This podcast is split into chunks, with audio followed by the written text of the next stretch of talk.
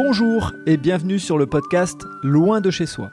Je suis Frédéric Florent et je suis ravi de vous accueillir sur ce podcast consacré aux personnes qui ont décidé de vivre des aventures loin de chez eux. Vous allez découvrir un nouvel épisode des Aventures de Teddy, un serial voyageur qui nous raconte ses 10 années de vie à l'étranger dans de nombreux pays. Il se lancera ensuite dans un tour du monde au long cours. Si vous n'avez pas écouté les épisodes précédents, je vous invite à le faire pour mieux comprendre son parcours. Je vous laisse avec Teddy. Bonne écoute et eh bien là, ça y est, on est encore une fois avec euh, Teddy pour enregistrer un nouvel épisode de ses aventures de voyage. Et donc, euh, nous avions terminé euh, l'épisode précédent en parlant du Portugal et de son départ au Portugal pour aller en Irlande. Mais entre deux, il y a une étape. Et puis, bah, je vais le laisser nous raconter cette étape française. Donc le, retour euh, donc en France, puisque euh, donc le départ du Portugal, donc pour des raisons financières, comme j'ai expliqué, euh, c'est lié aussi à une rupture donc avec mon, ex-compagne à l'époque. Et donc j'avais besoin de, bah, de, me, de, resituer, de, savoir exactement ce que je veux faire, où, où est-ce que je veux, vivre, où est-ce que je veux aller.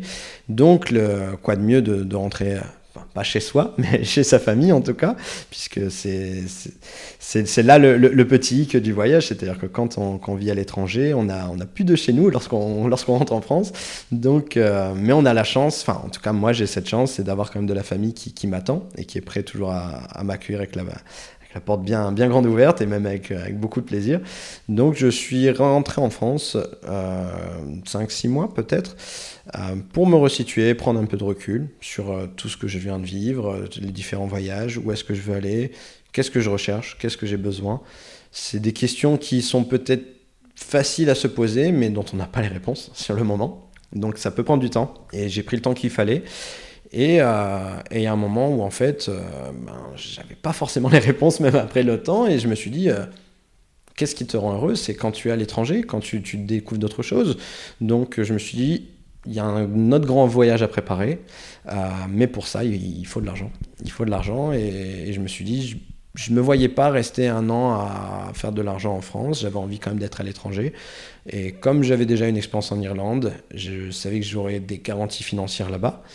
Euh, donc je me suis décidé sur un coup de tête, entre guillemets, hein, euh, comme un, coup de tête réfléchi, on va dire, à repartir en Irlande. Et, euh, une semaine avant de repartir, j'avais pas encore spécialement d'emploi à trouver, mais ça s'est plutôt bien dégoupillé, en tout cas dans cette dernière semaine, on va dire. Donc j'ai trouvé un emploi sur la, sur la côte ouest irlandaise, dans la ville de Limerick, pour l'entreprise Viagogo, donc là un site marchand donc, de, revente de, tickets donc d'événements, euh, que ce soit des concerts, des, événements sportifs, en tant que, euh, donc là, conseiller, mais pas pour le marché français, pour le marché mondial. Donc je me suis dit, ça va être très intéressant le challenge, puisque euh, là, ça sera tout le temps en anglais. Et, là, je passerai d'un client écossais, un sud-africain, à brésilien. Et, donc là, quoi de mieux que de repartir en ayant un nouveau challenge et, en plus professionnel et qui me permettra surtout de, voilà, de débloquer totalement mes connaissances sur la langue anglaise. Pas d'être bilingue parce qu'on n'est vraiment jamais. Euh, on ne peut pas reconnaissance d'une langue entière, mais, euh, mais en tout cas d'être très serein, on va dire, euh, avec l'anglais. Donc, donc je suis reparti en Irlande et, donc j'ai commencé directement avec une colocation avec des, donc un espagnol, un syrien, un irlandais et deux Irlandais. Deux Irlandais, un Espagnol et un Syrien. Et je me suis euh, bien lié d'amitié, euh, surtout avec euh, mon ami espagnol, mon ami syrien. Et aussi, ben, les colocations, il y a des va et des viens. Donc, donc il y a parfois des départs qui sont douloureux émotionnellement et, des, des, nouvelles arrivées. Donc j'ai un ami colombien qui est arrivé aussi. Et là, on est toujours en contact. On est toujours en contact et même régulièrement. Donc, donc c'est ce qui m'a plu dans cette nouvelle expérience en Irlande, c'est toujours les rencontres toujours, que ce soit dans la colocation dans les activités sociales à côté euh, ou par le, travail. Donc, euh, donc une, nouvelle, euh, une nouvelle étape en Irlande pour justement préparer un nouveau projet.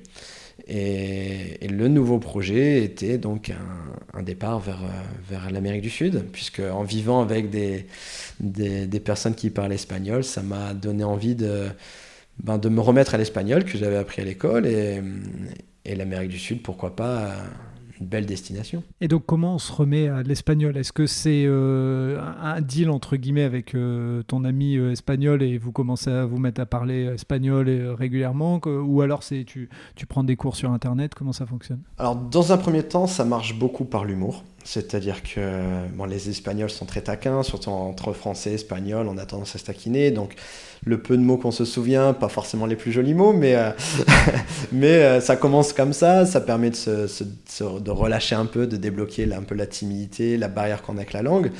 Et après, euh, eux parlaient un peu espagnol entre eux, donc j'écoutais et, et parfois je, je, mettais, je plaçais un peu ma phrase dans la discussion. Donc, on voilà, on apprend, euh, on apprend à relâcher un peu euh, toutes ces, barrières au niveau de l'appréhension lorsqu'on communique dans une langue qu'on ne maîtrise pas. Et, aussi des cours. J'ai reçu des cours de base, euh, donc avec donc tous des Irlandais dans, la, classe. Donc c'était marrant d'avoir les accents irlandais et, le, petit accent français derrière en espagnol. Mais donc ça a permis de, voilà, de revoir les notions de base, de pratiquer à la maison en même temps avec les, avec les, colocataires et aussi euh, une nouvelle rencontre qui arrivée, donc là une rencontre amoureuse d'une espagnole, donc ça a facilité aussi l'apprentissage. Et, et, cette rencontre est arrivée euh, ben, très peu de temps avant mon, nouveau départ. D'accord. Et tiens, euh, avant de, basculer vers euh, des, contrées très chaudes et autres, là sur l'Irlande, tu voyages dans le même pays, mais à deux endroits très différents. Et c'est vrai qu'on a tendance à l'oublier, mais en France, quand on est dans le nord, quand on est en Bretagne ou quand on est dans le sud, est ou ouest, c'est pas la même chose. Euh, quelles sont les différences, toi, que tu as pu voir justement entre le nord et, le, sud-ouest, si, si c'est bien ça que tu. Alors, alors moi, j'étais à Limerick, donc on va dire centre, centre-ouest. Mhm. Et alors, la différence, c'est comme en France, c'est au niveau déjà des accents. Donc, euh, mais c'est étonnant à voir parce que l'Irlande est quand même, c'est quand même un pays plus petit que la France. Euh, pas que la France n'a été un très grand pays hein, comparé à d'autres qu'on peut voir sur, le, sur, sur, la planète. Mais euh, déjà les accents, euh, l'accueil, je n'ai pas forcément eu de différence. J'ai trouvé les Irlandais très accueillants de manière générale. Et, euh, mais surtout, oui, surtout les accents. Et d'ailleurs, il y a cette phrase toujours qui me, qui me fait rire, c'est que les Irlandais souvent me disent, mais on se comprend déjà pas entre nous, en fait, parfois. Donc, et surtout, il y a le, le gallique, donc la langue, la langue d'origine qui est toujours parlée dans certaines régions d'Irlande, pas en tant que langue première, mais en tout cas qui peut s'entendre au coin d'Abar, surtout, ou des fermiers. Donc, euh, surtout sur la côte ouest, justement. Donc, ça, j'ai pu découvrir ça. Et aussi, ça m'a permis de, de, voyager plus sur la côte ouest, aller dans les campagnes plus reculées d'Irlande. Euh, et la campagne, d'ailleurs, qui, qui, est merveilleuse en Irlande, sous la pluie, certes, mais très, très verte, très, très jolie. on se rend compte que ce pays est pas vraiment pas très peuplé, en fait. Dès qu'on sort de ville, des consorts de ville, il n'y a pas grand-chose en fait. Donc, euh, et, puis, quand je dis ville, c'est pas des, très grandes villes. Donc euh, Limerick, euh, si je dis pas de bêtises, ça doit être la troisième ou quatrième plus grande ville d'Irlande. Et c'est bien moins de 150 000 habitants, donc c'est très peu, c'est très très peu. Donc ces différences-là que j'ai vues entre les régions, c'est surtout au niveau de l'accent. Culinairement, il n'y a pas beaucoup de différences. C'est pas un pays en même temps très connu pour sa gastronomie, mais plus connu pour euh, ses, beuvrages, on va dire. mais, euh, mais voilà, c'est c'est quand même intéressant de passer de, la côte est aux côte ouest. Le climat est différent puisque la côte ouest, donc on a l'océan, la côte est qui est qui est cachée entre l'Angleterre et du coup et, le, et, le, les terres irlandaises. Donc c'est voilà, il n'y a, pas énormément de différence, je dirais. C'est surtout euh, surtout les accents. C'est un peu, c'est toujours rigolo de voir que d'une ville à une autre, dans un si petit pays, l'accent est quand même bien, bien différent et bien prononcé d'ailleurs. Eh bien écoute, je pense qu'on va s'arrêter là, comme ça ça nous permettra d'enchaîner sur le prochain épisode, euh, sur ce grand voyage merveilleux que tu as fait en, en Amérique du Sud. Euh, donc euh, bah, je te propose de stopper l'épisode pour garder justement toute cette énergie et cette richesse que tu vas nous, nous décrire dans ton voyage en Amérique du Sud. Merci Teddy, à très bientôt. Merci Fred. Voilà, c'est terminé pour cet épisode. Si vous avez aimé ce moment de partage, n'hésitez pas à laisser un commentaire sur votre plateforme d'écoute et surtout, abonnez-vous au podcast Loin de chez soi.